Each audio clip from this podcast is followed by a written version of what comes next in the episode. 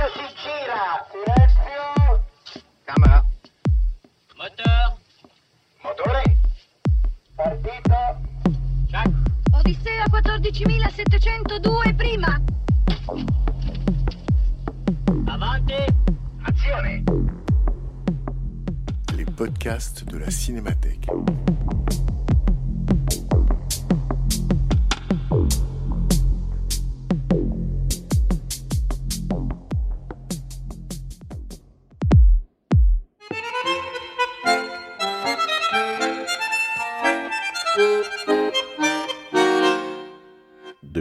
2016, la Cinémathèque française invite régulièrement une personnalité à programmer quelques séances pour parler des films de sa vie. À chaque séance, projection d'un film suivie d'une prise de parole et d'un dialogue avec les spectateurs.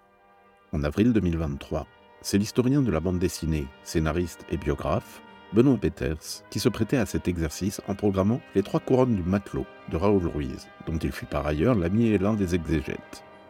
Rencontre avec Benoît Peters, animé par Bernard Benoliel.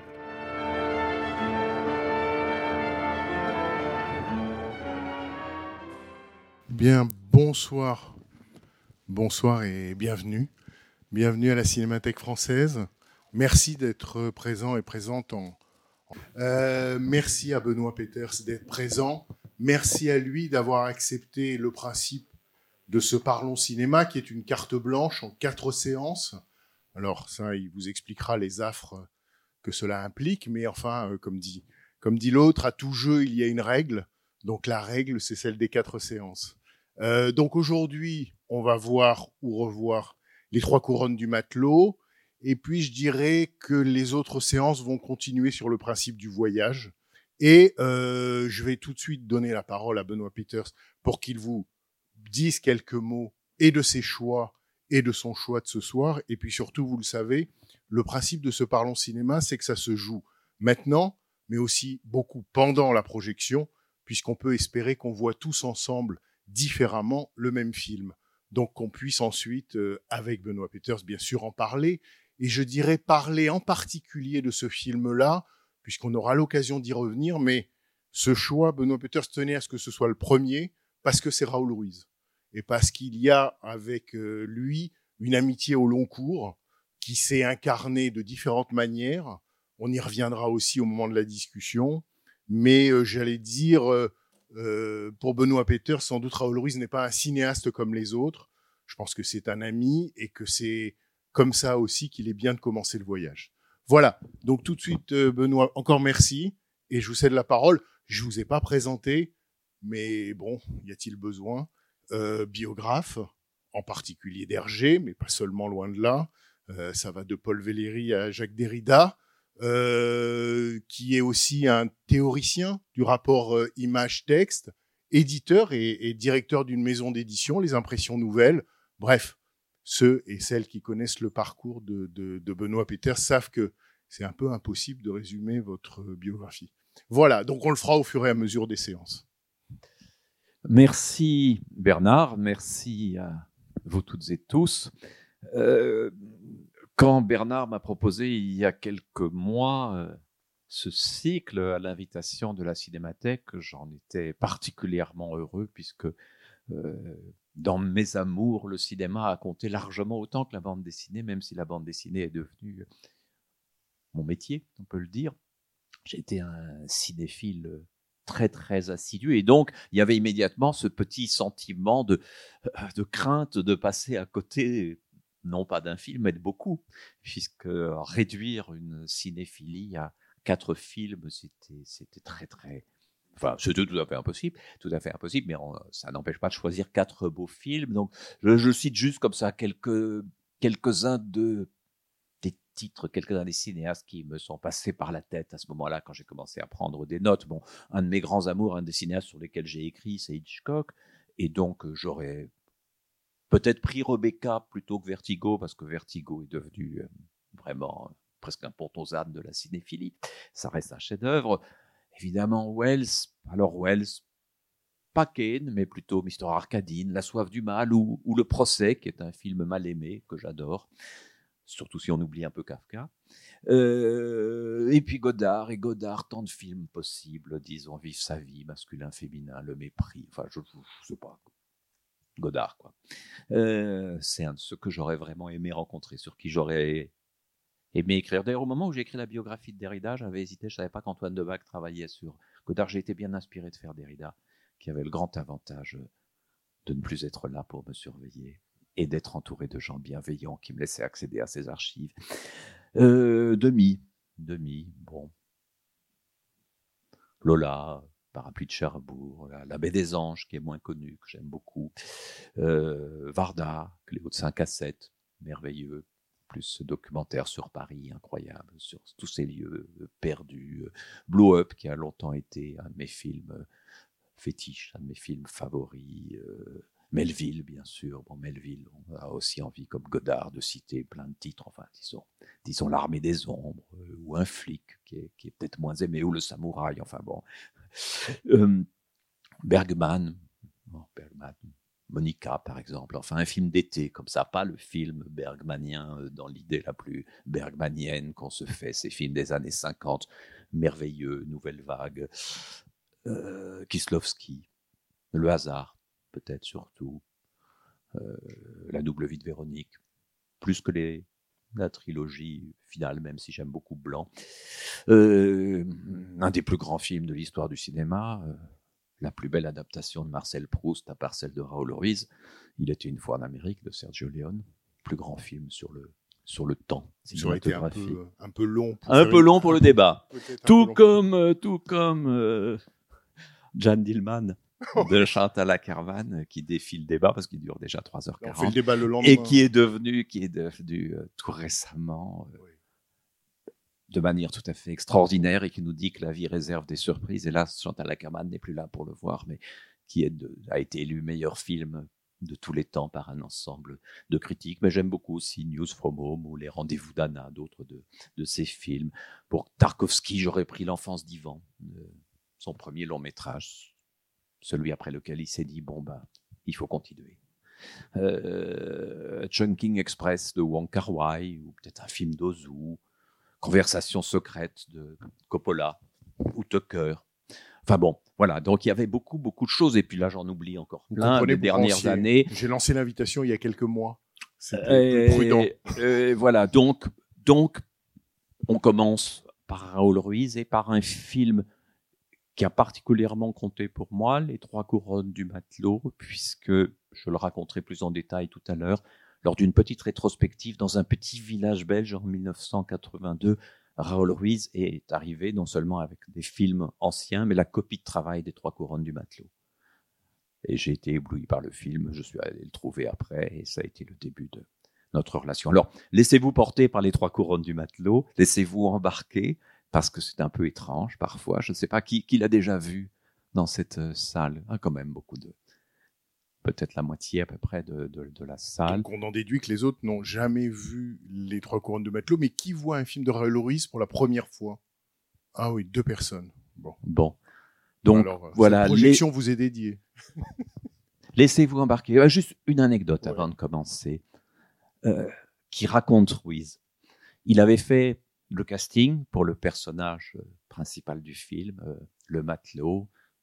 25 comédiens se sont présentés un matin. Il a rencontré le premier, il a bavardé 10 minutes avec lui. Il s'appelait Jean-Bernard Guillard. Il est allé dans la salle où les autres attendaient. Il leur a dit vous êtes sûrement très bien, vous êtes sûrement d'excellents acteurs, mais j'ai trouvé mon comédien. Merci beaucoup, désolé de vous avoir dérangé. C'est tout, Ruiz. Bonne projection et à tout à l'heure pour en savoir plus.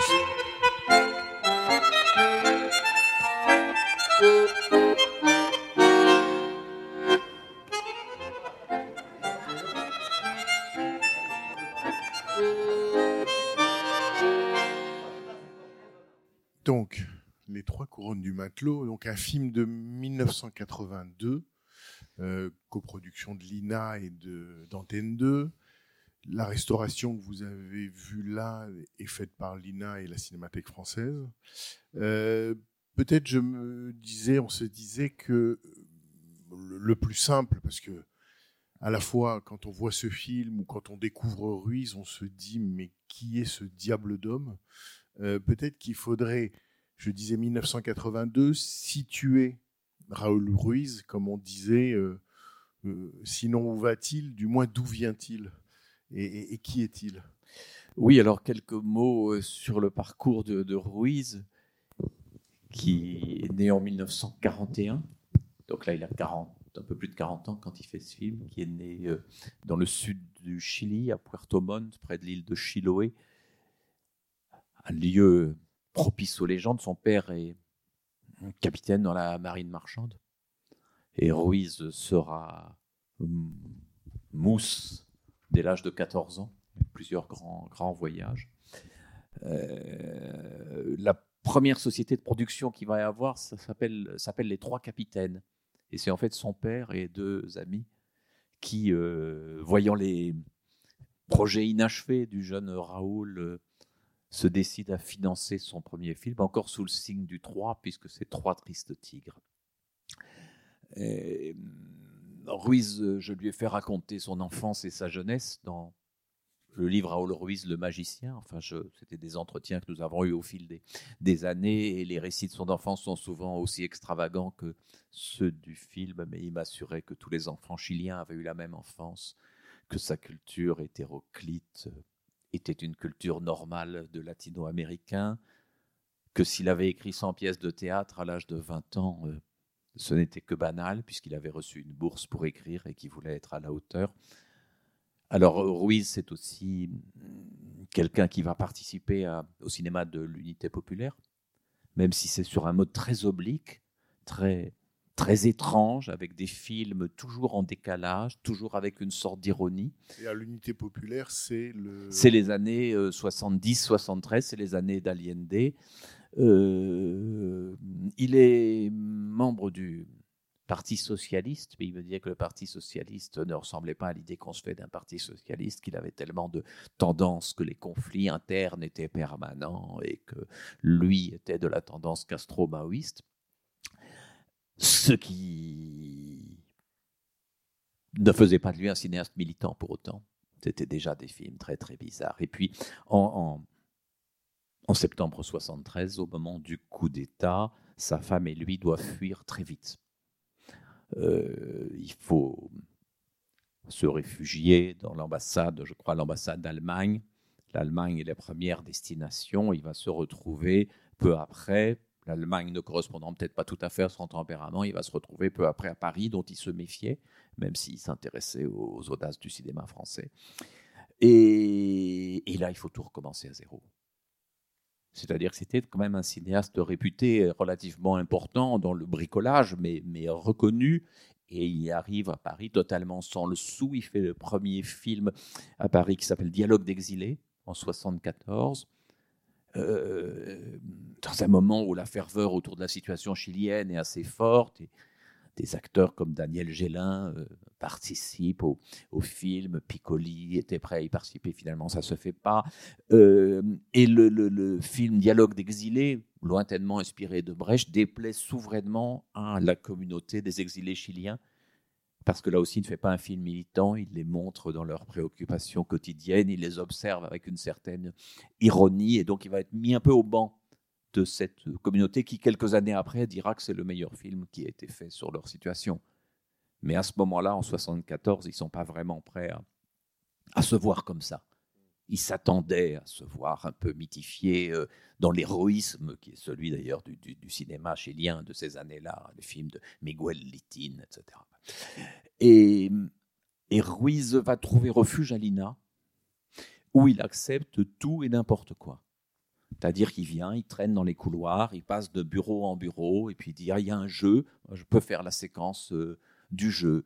Euh, il y a une euh, petite, petite scène de, dialogue à filmer, je suis là, je, le fais. En même temps, il apprend le français pendant ce, temps-là.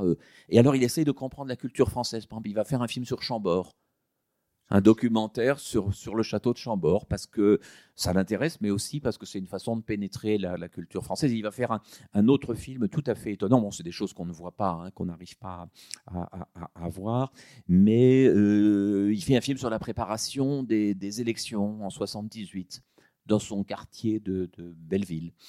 Euh, et puis il va faire plus étonnant euh, un, assez long euh, film sur l'histoire de France qui est un montage de toutes les dramatiques des buts de Chaumont. Et alors, qui est un, montage extrêmement ironique et brillant, où on voit 3-4 euh, Jeanne d'Arc, 5 euh, Henri IV, 3 euh, Louis XIII, qui se donnent la réplique, puisqu'il a, il a visionné tout ça.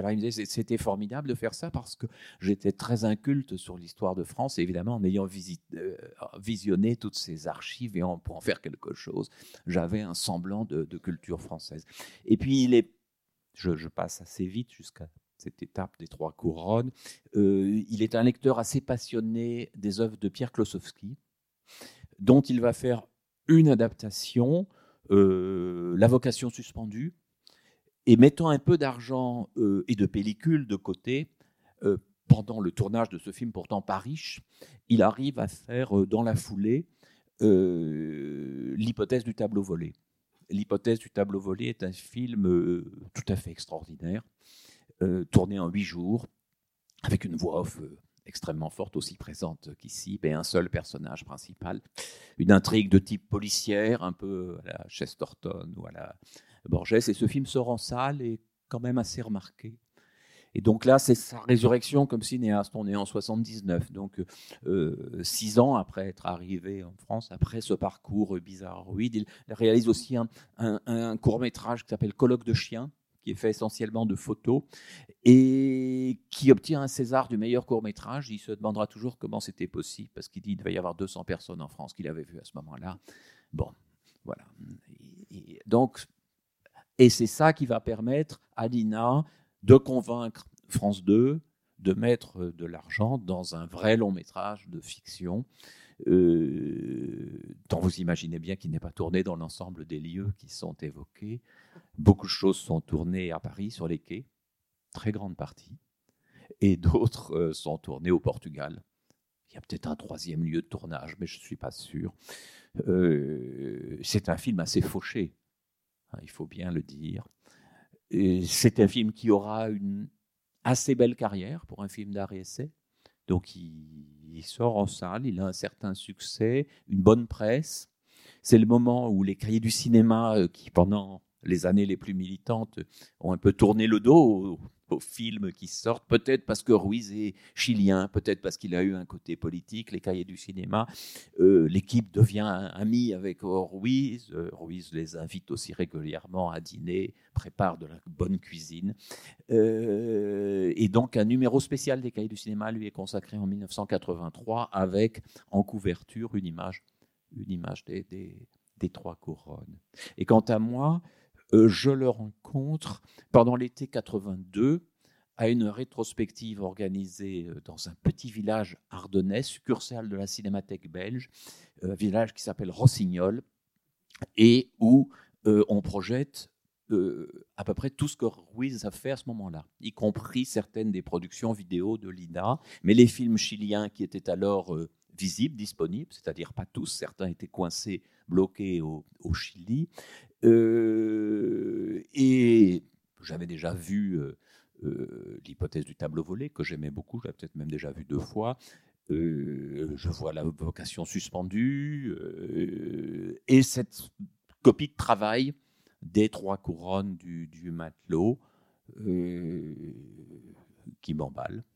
Et donc je vais vers Ruiz, on parle. Moi j'étais un peu au début, je faisais j'avais fait deux petits romans, euh, commençais des récits photographiques avec euh, Marie-Françoise Plissard. Je commençais un peu la bande dessinée, mais pas grand-chose de tout, ça n'était visible, n'était sorti. On, sympathise, il me dit oh, il faut qu'on se revoie, il faut qu'on fasse des, choses ensemble, je sais pas quoi. Et puis voilà, donc on, se revoit régulièrement et on fera euh, de nombreux entretiens.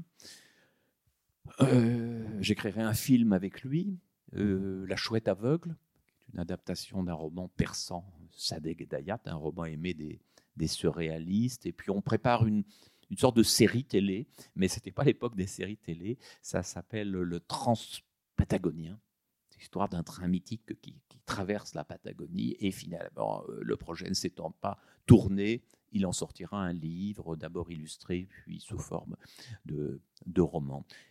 Et puis par-delà, euh, je dirais, les films, par-delà euh, les collaborations euh, qui se font, qui se font pas, les projets qui tombent.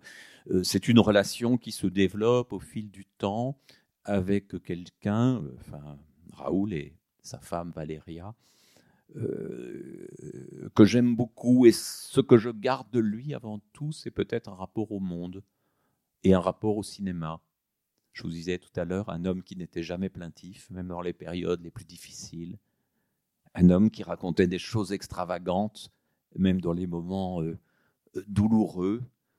Euh, un homme qui tirait parti de toutes les occasions pour inventer du cinéma. S'il donnait un stage, moi je ne peux pas vous expliquer comment faire des films, mais par contre on peut essayer d'en faire un ensemble. Et donc dans, une école avec des comédiens, on allait chercher des techniciens, un stage, enfin dans, dans toutes sortes de, circonstances. Et puis, et puis un jour la roue tourne, et après des années euh, de films quelque peu obscurs qui ne sortaient pas, euh, par l'amitié de Melville Poupeau, qu'il avait fait tourner enfant, euh, qui lui amène sa compagne du moment, Chiara Mastroianni. Il rencontre Marcello Mastroianni, avec qui il va faire Trois vies et une seule mort, qui est un film absolument magnifique. Euh, il rencontre Catherine Deneuve, avec qui il va faire Généalogie d'un crime. Et ça l'amène euh, ben jusqu'à réaliser l'adaptation euh, peut-être la, la, plus improbable de, de, Proust, avec Le Temps retrouvé. Le Temps retrouvé était le premier volume de la recherche qu'il avait lu. Donc c'était naturel pour lui de faire Le Temps retrouvé. Et puis, et puis plusieurs très très beaux films tardifs, dont Les Mystères de Lisbonne, qui existent à la fois dans une version euh, pour la télévision en six épisodes et comme un film de, long métrage. Voilà. Et puis Raoul, c'est aussi pour moi le souvenir d'innombrables repas, de repas avec des additions fastueuses dans des restaurants plus que modestes, de pourboires extraordinaires, de boissons très diverses mais abondantes.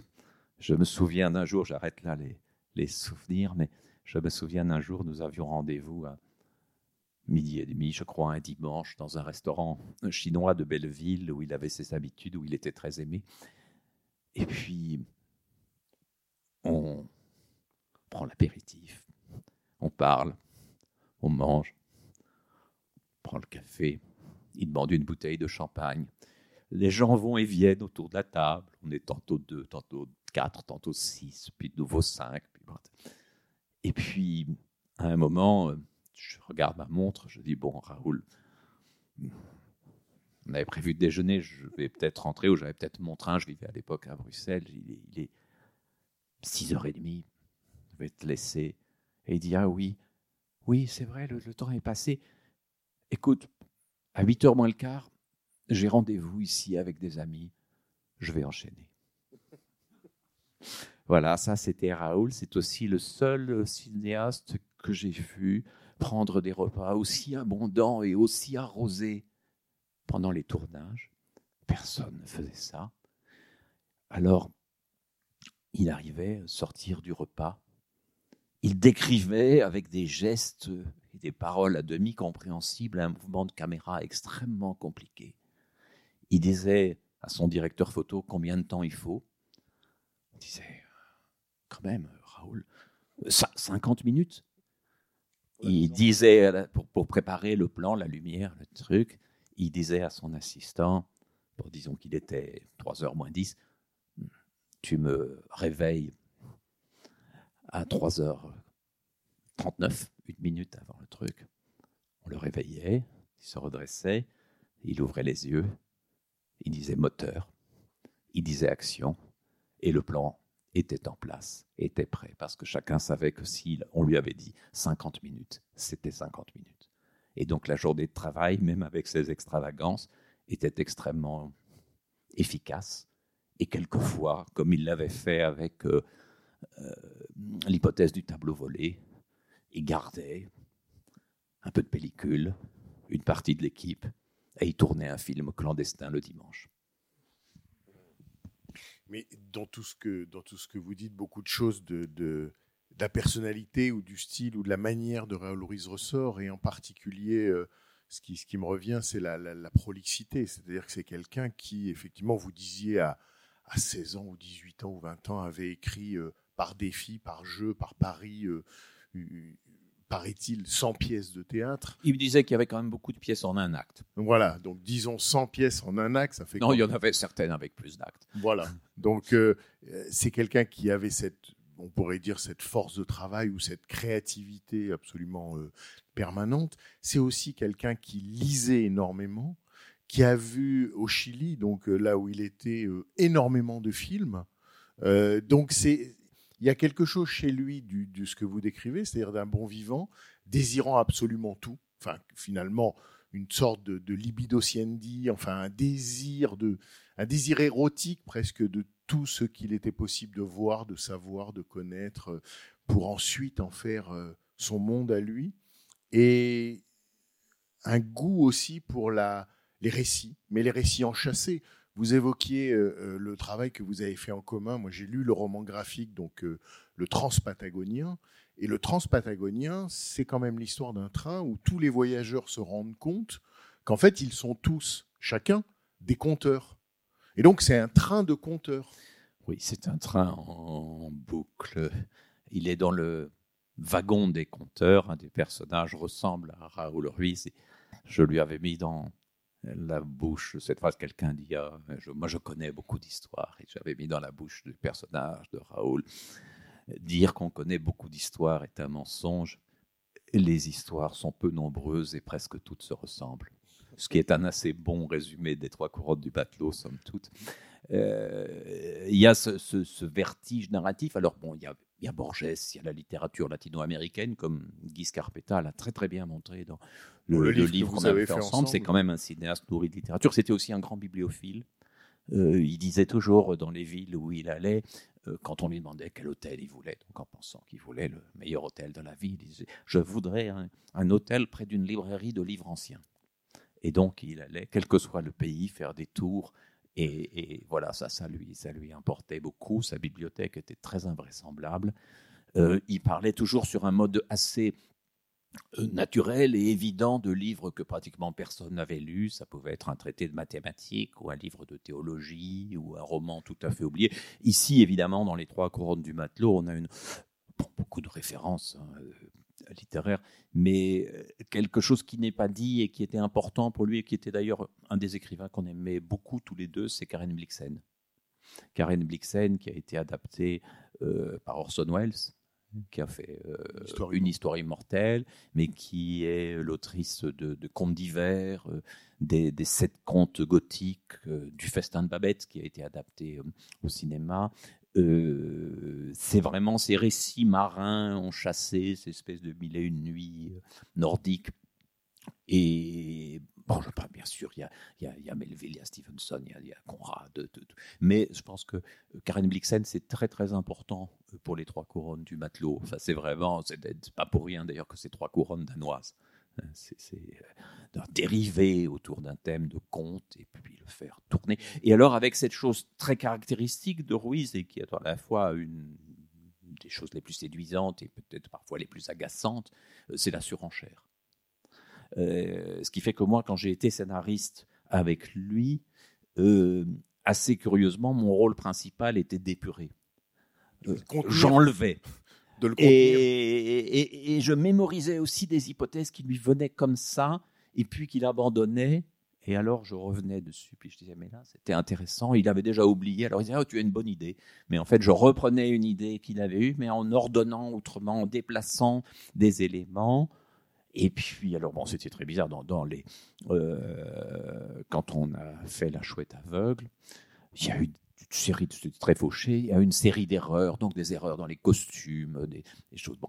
Euh, alors il, prenait, il tournait avec ce qu'il avait pour ne pas perdre de temps. Et puis euh, après, je, je, il faudrait que tu passes au montage. Donc je vois après montage, avec quand même beaucoup de trous. Alors il dit, ne t'en fais pas.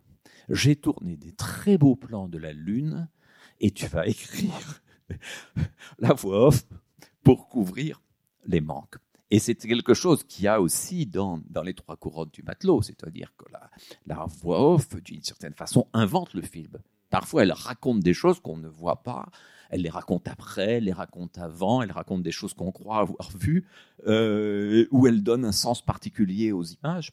Et, et, et ça, c'était c'est très, très, très.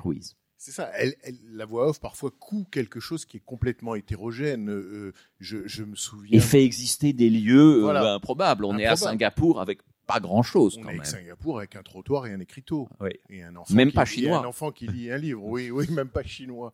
Isberry, oui, il y a écrit. Ouais, donc oui, bon. oui, oui, oui. Mais, mais tout ça, oui, voilà. Et donc, il y a, il y a- il y a effectivement cette, euh, cette boulimie chez lui qui, qui, qui est presque ce que vous décriviez quand euh, il mange, il dort sur le tournage. Une boulimie qui s- se réel, enfin, comment dire, s'accomplissait, j'ai envie de dire, sur le tournage. C'est vraiment, on a l'impression que. Il y a un amour du tournage. Voilà, il y a un amour du tournage et que de toutes les phases du film, c'est celle qu'il préfère. Oui, c'est clair, c'est clair. Il aime écrire euh, beaucoup, mais parfois il se fatigue de ce qu'il a écrit, donc il tourne autre chose, ou bien il n'a pas tout à fait ce qu'il faut.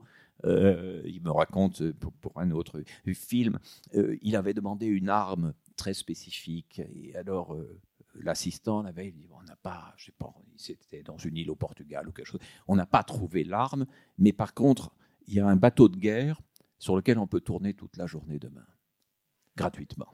Voilà, ça. Et une, anecdote qui me revient, puisque j'évoquais la, la chouette aveugle, et qui, le dépeint aussi. Euh, il avait été nommé, euh, après avoir travaillé à la Maison de la Culture de Grenoble, il a été euh, directeur artistique de la Maison de la Culture du Havre. Et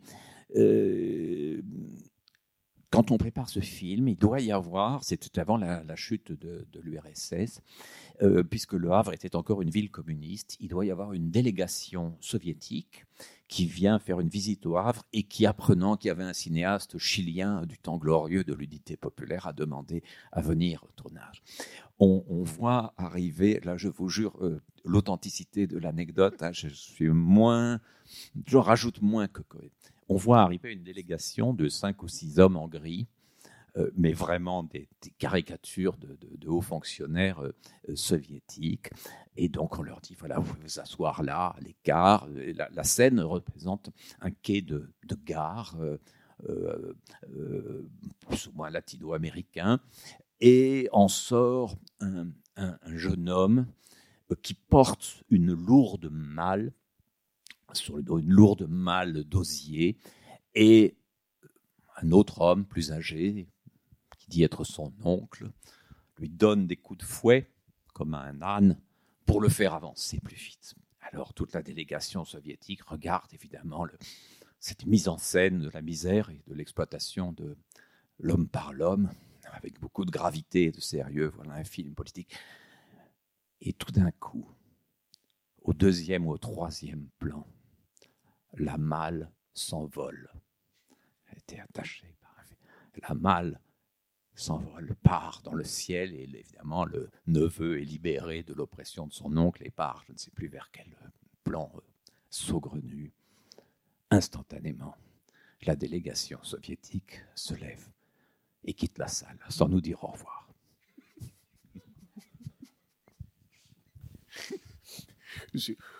Sur- un mot sur le, enfin un mot, c'est absurde, mais disons sur le style du film. On disait à l'instant ce, ce- cette joie qu'il avait au tournage, mais je me souviens d'un critique qui disait, me semble-t-il, à juste titre, il y a deux catégories de cinéastes et puis il y a Raoul Ruiz. Il y a, il y a deux catégories de cinéastes, c'est-à-dire il y a celui, il y a disons le cinéaste qui dit, euh, quel que soit le film, j'ai un même style et vous pouvez le reconnaître. L'autre catégorie de cinéaste qui dit un style par film.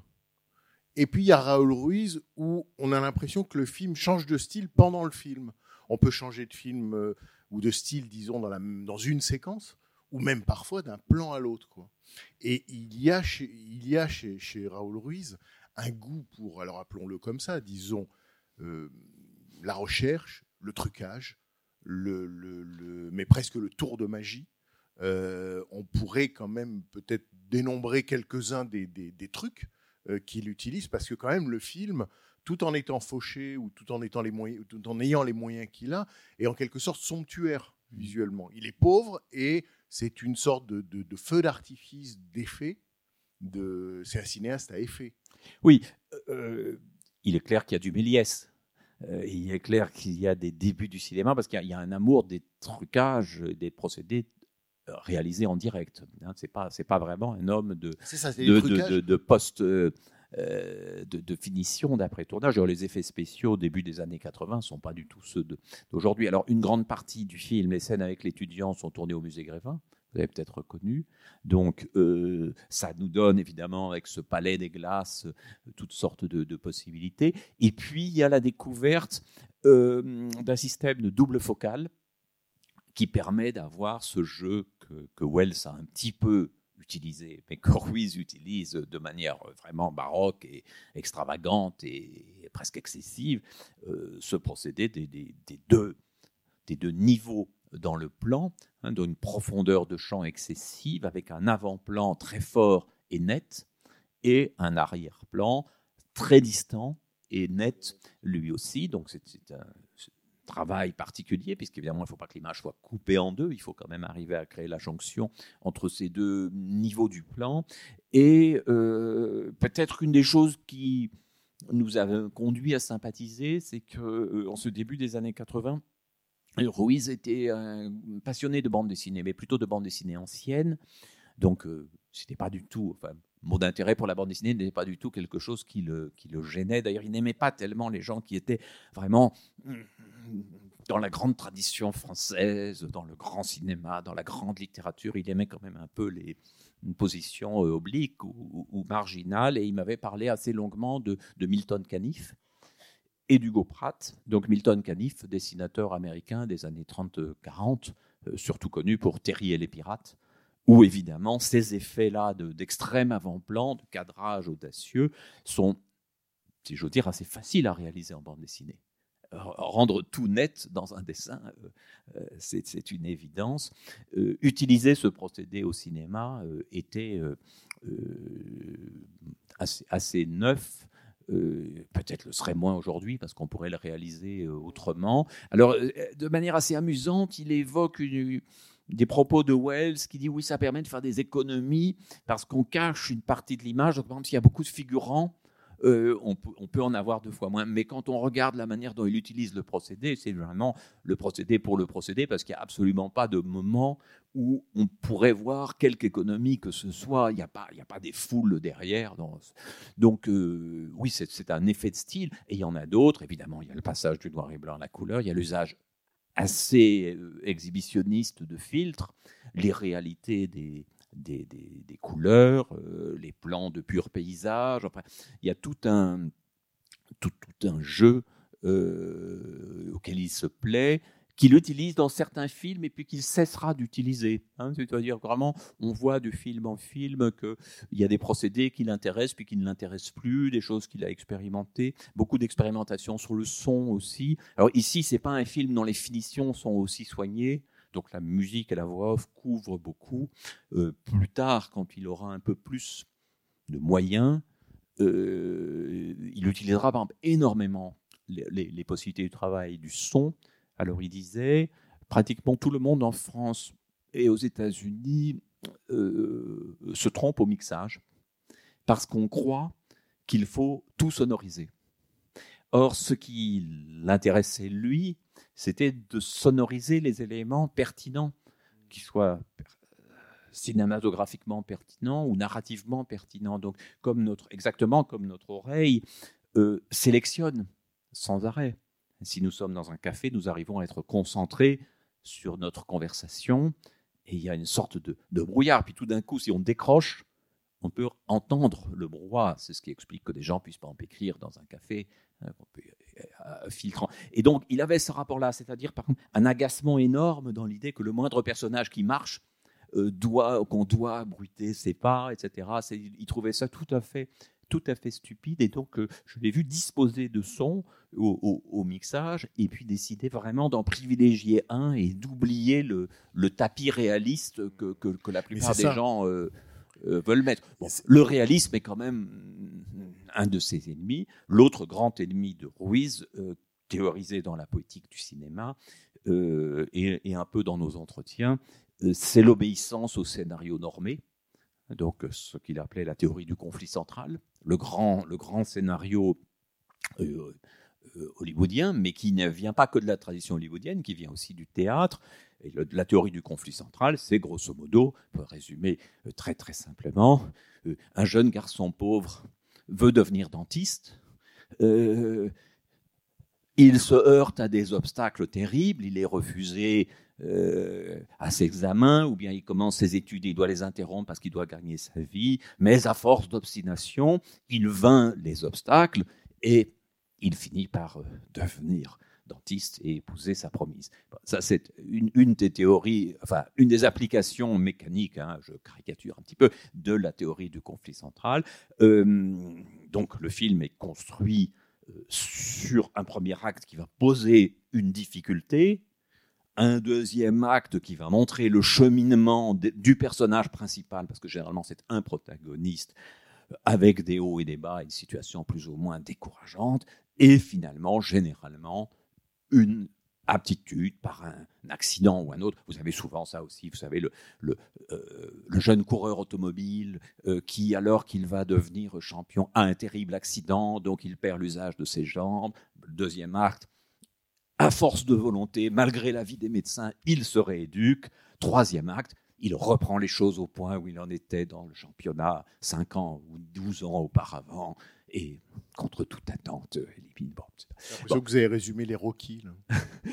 mais beaucoup, beaucoup d'autres, d'autres films. Et donc ça, même s'il est arrivé à Ruiz de l'utiliser ludiquement, euh, grosso modo, il avait l'impression que ça laissait échapper toute cette matière du, cinéma et du récit faite de détails. C'est parce que je suis latino-américain, donc un jeune latino-américain, s'il veut devenir dentiste et qu'il y a des obstacles autour de lui, ben, il ne devient pas dentiste.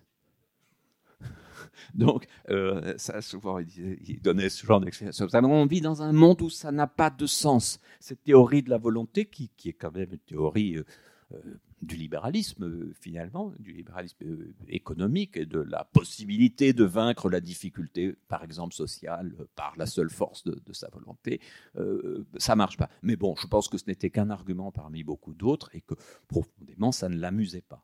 Ce qui donne peut-être à ces films un côté profondément, et particulièrement à celui-ci, un côté profondément littéraire. Parce qu'au fond, le roman n'obéit pas à la même dramaturgie. Le, roman accepte mieux la digression, la multiplicité des personnages, la construction dans le temps, etc.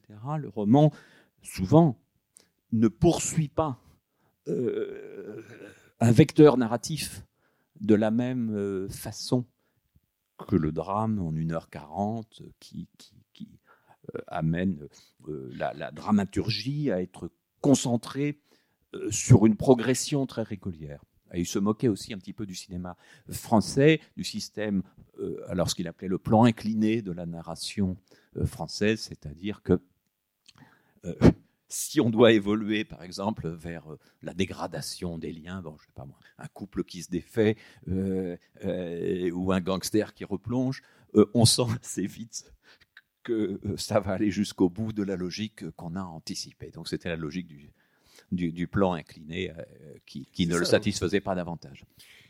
Je, vais vous donner la parole tout de suite, mais c'est le, le- En fait, ce qu'il supportait pas, c'était ce qu'il pouvait y avoir de mécanique ou de prévisible. Je me suis- il, il avait une autre expression qui va dans le sens de ce que vous dites, c'est-à-dire qu'il était contre ce qu'il appelait la dictature des connexions logiques.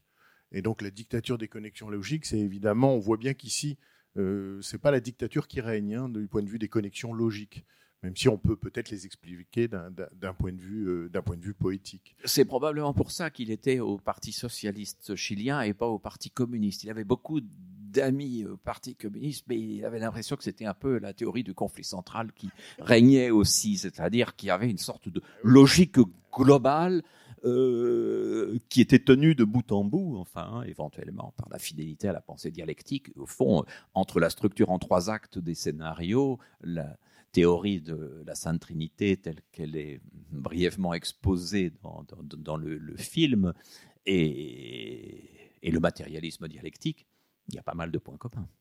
Voilà. Il n'était pas vraiment fait pour le matérialisme dialectique ni le Non, matérialisme historique. Il était fait pour s'évader. D'ailleurs, euh, euh, moi, je vois le film au début comme quelqu'un qui, ayant commis un meurtre, euh, euh, doit s'évader. Et l'autre lui dit euh, ben, Donne-moi trop court, enfin, disons le prix d'un billet de cinéma, et, et je, on va, je vais t'évader. Mais en fait, il ne s'agit pas de l'évader au sens, euh, j'allais dire prosaïque du terme, il l'évade euh, du réel. Oui. Il l'évade dans l'imaginaire. Il, littéralement, il l'exfiltre. Il l'exfiltre, oui, mais par-delà, évidemment, c'est ce qui m'a frappé en revoyant le film aujourd'hui, je ne l'avais pas revu depuis très longtemps, euh, par-delà tout le côté ludique et l'exubérance formelle et le baroque, etc., c'est très sombre, hein. quand même. L'un dans l'autre, c'est très sombre, et d'ailleurs, un journal, des fragments euh, d'un journal inédit de Raoul Ruiz sont parus en français il n'y a pas, très longtemps, et ce qui me frappait en lisant ces extraits de journal, c'est par rapport au Ruiz toujours... euh, euh, très enjoué et très, très ludique que j'ai connu, prenant les choses toujours sur un mode plaisant, même, même les choses les plus étranges et les moins agréables. Euh, dans le journal, on voit, on voit un autre personnage aussi. On voit, on voit quelqu'un de- de- d'assez tourmenté métaphysiquement et psychologiquement, etc. C'est aussi lui, quoi. hein. Et je pense que dans le film, euh, voilà, on peut être sensible à l'une ou l'autre des dimensions mais l'un dans l'autre, c'est pas, c'est pas si drôle. Bon, on va peut-être laisser, pardon d'être aussi bavard Non, non, et aussi anecdotique, mais euh, on va peut-être euh, si vous les- avez les quelques remarques. Si vous avez des interprétations ou questions, oui. Oui, c'était c'était un lecteur de Pessoa. Il me fait beaucoup penser à, à Fernando Pessoa.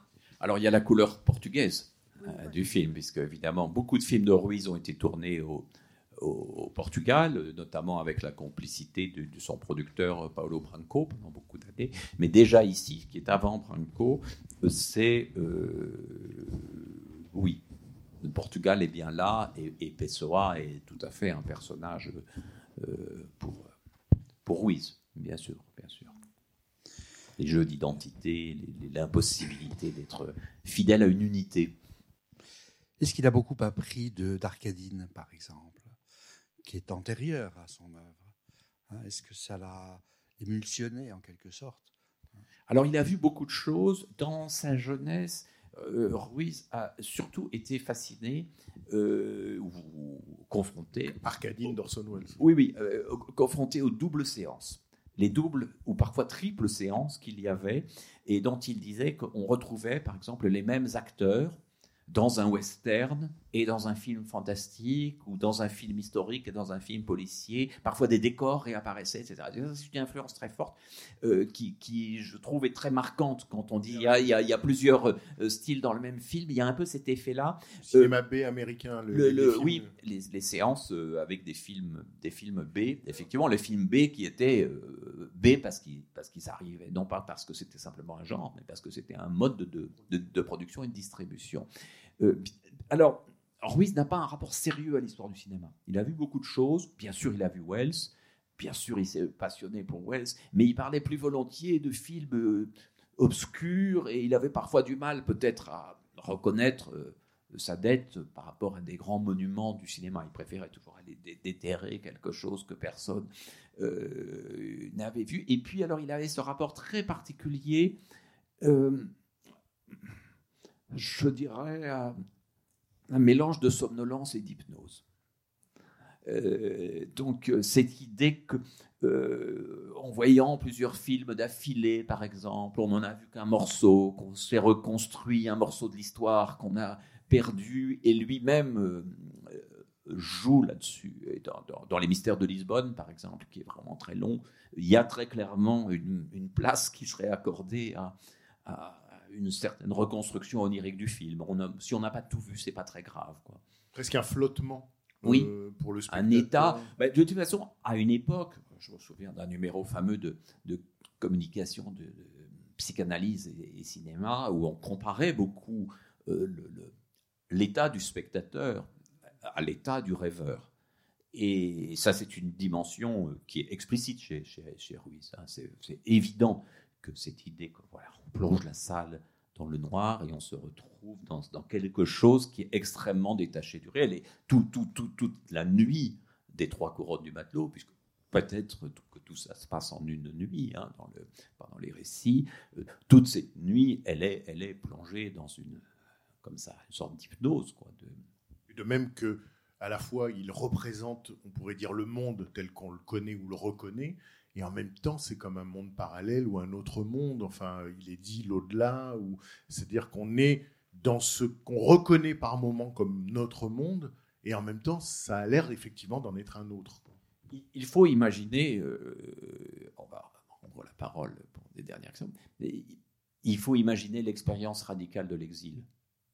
L'exil, c'est peut-être euh, quitter un pays porteur d'un espoir assez fort, ces dialogues passionnés, de ces autocritiques, puisqu'évidemment, euh, ces gens de l'unité populaire passaient leur temps à discuter et remettre en cause tous les postulats, et se réveiller d'abord d'un cauchemar, parce qu'il a risqué sa vie, parce que beaucoup d'amis, de proches sont morts ou ont été en camp ou ont été enfermés. Donc, mais se réveiller dans un autre pays dont on ne parle pas la langue, dont on ne connaît pas la culture, où on a perdu son métier, où on a perdu les moyens de vivre, euh, je pense qu'il y a là une expérience assez étrange. Et donc, arriver à faire ça, c'est aussi arriver à dire, mais voilà, je suis mort et, et rené. Hein Je suis cet exil, et c'est une métaphore.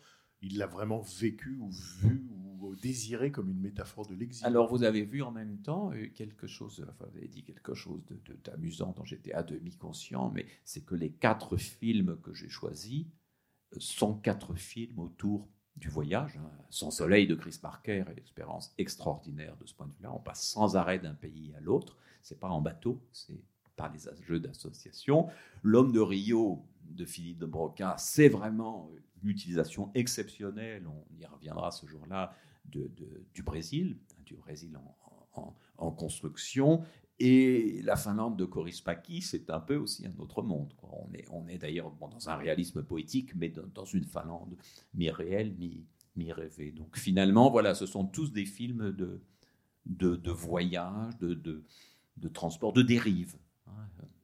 qui échappe, euh, qui échappe euh, les uns et les autres, comme Ruiz, à la question qui, qui, à la fois qui lui servit de repoussoir et qui a été sans doute le lien que vous décriviez avec les cahiers du cinéma de la fin des années 70, c'est-à-dire la haine du naturalisme, la haine de la, du scénario sociologique et de la reproduction en images d'un scénario écrit, enfin presque la, prévisibilité de l'enregistrement et tout ça, c'est des choses qui, pour les cahiers du cinéma de la fin des années 70, c'était un peu le- l'antéchrist et que Ruiz, d'une certaine manière, leur permettait, euh, euh, à qui il leur permettait d'échapper. Et en même temps, je dirais, peut-être pas vraiment dans ce film-là, mais dans d'autres, il y a la recherche d'un autre réalisme, qui peut être un réalisme des corps, des accents, des particularismes. Euh, et il y a d'ailleurs, dans la fin de sa vie, au moment du retour au Chili, un goût du documentaire aussi, témoigner de la réalité des pays. Mais il a fallu passer par ce filtre onirique pour, pour inventer un autre rapport au réalisme. De, la même façon, mais on y reviendra avec Coris Paki, que, que chez Coris Paki, il y a vraiment ça. C'est vraiment des grands films sociaux. Et en même temps, ce sont des films euh, à la Carnet, quoi. Enfin, Carnet Prévert. euh. Moi, j'avais une question sur le, le rapport à la bande dessinée Hugo Pratt. J'ai relu Corto Maltese, l'histoire de marin, forcément. Et avec l'idée qu'on est le point commun, j'ai l'impression que c'est le monde de l'imaginaire, le monde imaginal, mais autant chez Pratt, j'ai l'impression que les symboles font sens, construisent quelque chose, autant j'ai l'impression que là, Ruiz, il est plutôt iconoclaste, et que finalement le parcours du personnage, c'est un film sur les fantômes, mais autant Corto Maltese, il nous emmène vers quelque chose qui est, euh, on respire après Mu, il y a quand même l'idée d'une autre civilisation, de cycle. Là, on est quand même, waouh, c'est sombre quand même. Voilà. Donc, je voulais savoir si c'était rencontré et si vous êtes d'accord de dire que finalement, Ruiz est plutôt un iconoclaste et qu'il utilise les symboles, mais sans toutefois euh, y croire. Voyons par exemple, on a le symbole des francs-maçons là, mais il tourne en, il tourne ça vraiment en dérision, alors que pour Pratt, la franc-maçonnerie, c'était important. Voilà, j'ai l'impression. Je crois que, que euh, Ruiz et Pratt ont dû se croiser, mais pas se connaître euh, vraiment. Je suis tout à fait d'accord que l'imaginaire euh, n'est pas le même. Il reste une héroïsation. Hein, chez Pratt, Corto Maltese, c'est la résurrection de, d'un grande épopée du, roman du 19e. Les secrets sont une chose à quoi il croit. Et chez Ruiz, oui, il y aurait une sorte d'agnosticisme fondamental. Hein, La mystique l'intéresse, mais l'intéresse comme une fiction. Euh, Il y a cette dimension, quoi, que ce soit parfois compliqué dans certains textes de Borges, mais il y a cette dimension chez Borges aussi. C'est-à-dire que la théologie, Ruiz a étudié la théologie, euh, comme il a étudié le droit, en fait, il a étudié plusieurs, plusieurs choses. Euh, la, la théologie appartient au monde des fictions. Et, et ben, le discours qui est tenu euh, sur la Trinité, même s'il est interrompu, le discours qui est tenu sur la, la- la Trinité montre l'impossibilité du personnage à expliquer, en tout cas de manière convaincante, euh, le, le, le, le droit le 3 en 1, quoi, ce drôle de monothéisme. Voilà, c'est des thèmes qui, qui, qui fascinaient Ruiz, qui, qui continuait à acheter des livres sur ce genre de thèmes, mais aussi sur euh, euh, des, des- comment dire, euh, les apocryphes, euh, les hérésies, voilà, ça, ça l'intéressait beaucoup. Les théories mathématiques bizarres. Euh, sans être du tout un allumé pour autant, hein. c'était pas, c'était parce qu'il n'était pas crédule, mais il était extrêmement cultivé, il jouait à mélanger les Il références. était passionné de, de, de théorie. C'était pas un théoricien, mais il aimait les théories comme des C'était un peu machines un fiction, théoricien du cinéma, même si je- Parce qu'on a l'impression quand même dans ce que vous décrivez, et même l'idée qu'on s'en fait, c'est qu'il lisait à peu près tout, des manuels de cuisine jusqu'à jusqu'à des livres d'astronomie. La seule chose qu'il ne devait pas lire, c'est des livres de cinéma. Oui, euh, et dans les romans, il lisait pas vraiment les romans classiques, il lisait des choses oubliées ou un peu parallèles, ou des écrits marginaux des grands écrivains. Voilà, c'était quelqu'un qui allait aborder euh, par des notes retrouvées euh, de, Flaubert euh, plus que par euh, Madame Bovary. Quoi. Ah. Il y a toujours, toujours ce côté-là. Et voilà, il faut se laisser entraîner. Alors, dans cette filmographie absolument immense et labyrinthique, euh, il y a des hauts et des bas, il y a des creux. Et ce qui est très étrange, c'est que dans des films que je trouve pas très réussis, il y a souvent des moments absolument extraordinaires. Donc on rêve parfois de faire un remontage des films mineurs de Ruiz en allant pêcher les moments les plus magiques. Parce qu'il avait par exemple une tendance, alors là, moi qui suis un esprit quand même plus, plus classique et un peu plus structurant, quand je le voyais abandonner une idée qui jouait un rôle important dans le sens du film et s'enthousiasmer pour une nouvelle idée, il dit, oui, mais c'est l'idée de mon prochain film. Comme il était pressé, il avait envie de mettre l'idée du prochain film dans celui-ci.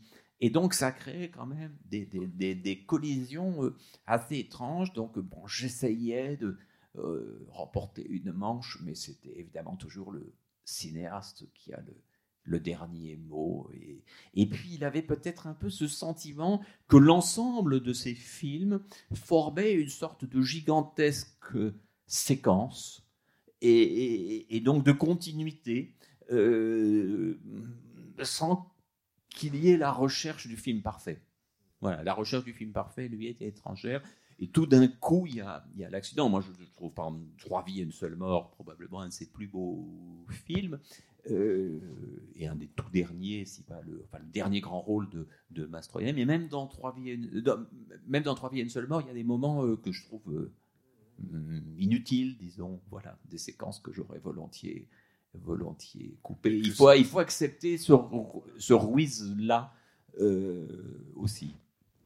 Peut-être c'est par les défauts aussi que les films respirent, parce que la perfection, c'est sans doute ce qu'il craignait, c'est que ce soit étouffant. quoi. Oui. Oui, on sent un plaisir, il y a un plaisir visuel. On sent que la jubilation a tourné, enfin, de, avec peu de ce que vous disiez, avec relativement peu de moyens, assez, euh, des moyens assez modestes. Il y a une, un- une inventivité à chaque plan. Enfin, c'est ce qui m'a le plus frappé.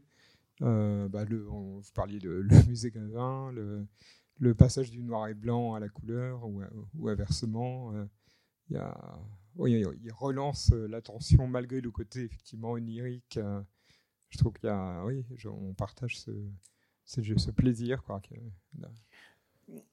le film est en, réalité assez fauché. Donc c'est vraiment un très petit budget puisque c'est une production principalement INA, c'est-à-dire avec des, des grandes parties de, l'équipe de l'INA. Il n'y a a aucune vedette. hein. Jean-Bernard Guillard qui a eu de gloire après le film, mais était totalement euh, inconnu. Donc les comédiens sont sont pas chers, les décors sont bricolés et combinés euh, astucieusement. Euh, beaucoup de gens qui travaillent au film, comme le musicien euh, Jorge Arriagada, euh, sont des amis. Voilà, il y a quand même l'idée qu'on va pouvoir faire un film pas du tout minimaliste, avec un budget de film, disons, de, de téléfilm un peu fauché. Hein, ça, ressemble à ça. Et, je crois qu'il y avait l'envie aussi d'une certaine surenchère pour montrer ce qu'il pouvait, ce pouvait faire, se faire respecter. Alors le film a été bien accueilli, ce qui l'a un peu agacé. Et hum, il dit euh, oui, finalement, c'est un film qui correspond à l'idée qu'on attendait de euh, qu'on se faisait de moi, et j'ai trop répondu à cette idée. Et euh, euh, dans le film, le pôle scénario est trop fort par rapport à l'événement cinématographique. C'est-à-dire que ce qu'il adorait, c'est que les choses adviennent dans les scènes. Il, avait, il faisait la même critique à, l'hypothèse du tableau volé, où il disait finalement on a fait confiance à ce qui était dit et on n'a pas vu que beaucoup des choses qui étaient dites n'étaient pas euh, montrées.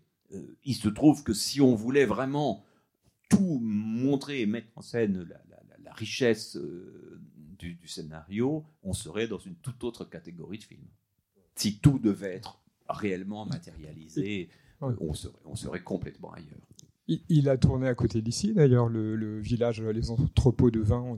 Oui, Bien sûr. voilà. Il y a, il y a Oui, une partie importante qui est tournée euh, à Paris, euh, euh, sur les quais. Il doit y avoir quand même quelques plans Allez en savoir mer. si Singapour n'était pas à Bercy. Quoi. Oui, oui. Et, Valparaiso, qui est une ville dans laquelle il a vécu, euh, n'est évidemment pas présent euh, à l'image. Il y a peut-être ah, ça et là quelques stock shots. C'est possible qu'il y ait des plans qui aient été repris. Mais, mais, euh, les scènes de mer, à mon avis, elles n'ont pas dû être tournées très loin. hein. Ça, ça c'est pas, c'est pas de la haute mer. D'ailleurs, si on regarde, il n'y a pas beaucoup de scènes avec vraiment des vagues et parfois des plans de vagues qui sont eux tout à fait détachés, quoi, qui sont sans le, sans le bateau. Il y a des moments où on voit très bien aussi que le Funchalen c'est est une maquette.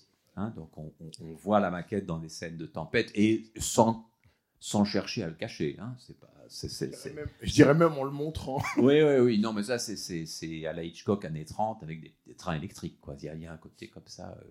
Même des transparences. il y a des- Oui, oui, bien sûr.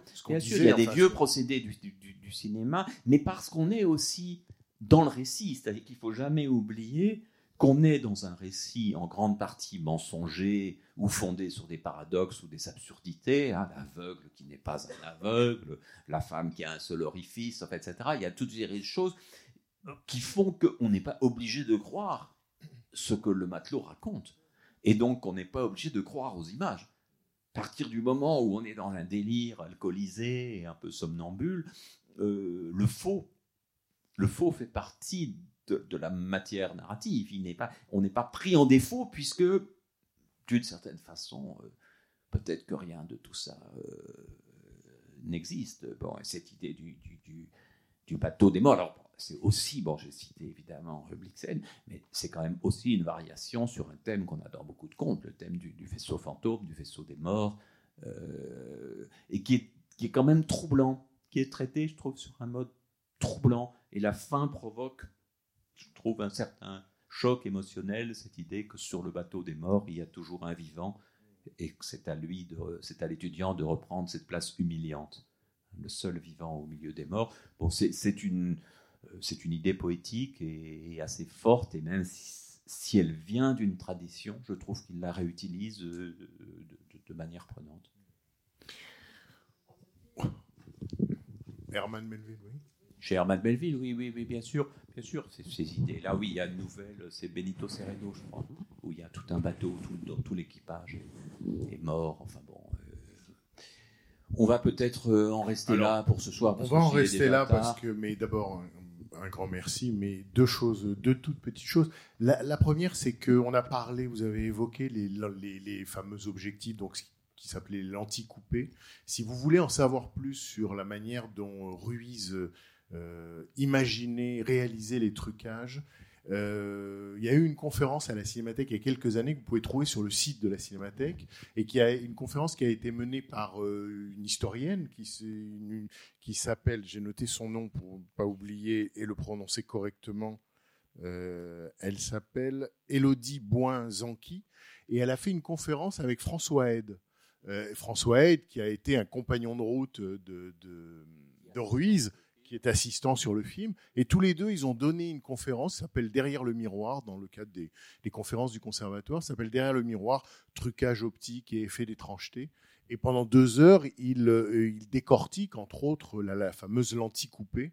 Euh, et je vous conseille cette euh, conférence parce qu'elle elle, voilà, elle est très explicative de la manière dont il fabriquait sa magie. Voilà. La deuxième chose, mais ça, j'y résiste pas, c'est, je voulais juste vous lire un tout petit passage du livre, euh, voilà, le livre de, Guy Scarpetta et, Benoît Peters, donc Raoul Ruiz le magicien aux éditions Les Impressions Nouvelles, et un, tout court euh, extrait d'une des conversations que vous avez eues avec lui et où il évoque, euh, il a 20 ans, et un, petit bout, là, il faudra en lire plus long, mais de, sa vie au Chili et de la manière dont il vivait sa vie. Et il dit, il y a un comportement très chilien qui consiste à ne pas poser de questions face aux situations les plus surprenantes. On se fait un devoir de se comporter comme s'il n'arrivait rien. En cet instant, en cet instant, s'il y avait une grande bagarre à côté de nous, il ne faudrait pas y prêter attention, il faudrait essayer de l'intégrer à la conversation par une seule petite phrase. Pour te donner une idée, un jour, dans les années 60, je me trouvais dans un bistrot qui s'appelait El Bosco. On était en train de boire avec deux ou trois amis et de manger des tartares à l'huile qui étaient à la mode à l'époque. C'était la version chilienne du steak tartare. Quand on a vu arriver cinq ou six personnes avec un cercueil. En fait, c'était un happening. Mais il est tombé un peu à plat parce que personne n'a bougé, personne n'a regardé, tout le monde a continué à parler. Ils ont installé le cercueil et bientôt quelqu'un en est sorti et s'est mis à réciter un poème. À côté de moi, il y avait quelqu'un qui allait à l'usine, ou peut-être en sortait parce qu'il était déjà 3 heures du matin. Il a regardé et a dit Chacun se mobilise comme il peut. C'est la seule remarque qu'il y a eu dans le café. Une autre fois, j'ai vu des gens sortir un revolver et tirer sur quelqu'un. Là aussi, tout le monde continuait à parler. Au bout d'un moment, comme le blessé saignait beaucoup, quelqu'un est venu mettre des journaux pour cacher un peu le sang. Puis le blessé a demandé l'addition, il a payé et est parti tranquillement en direction de l'hôpital. Ça, bon, voilà. Mille merci Benoît Peter, c'était un plaisir et un bonheur. Merci à vous. C'était les podcasts de la Cinémathèque française.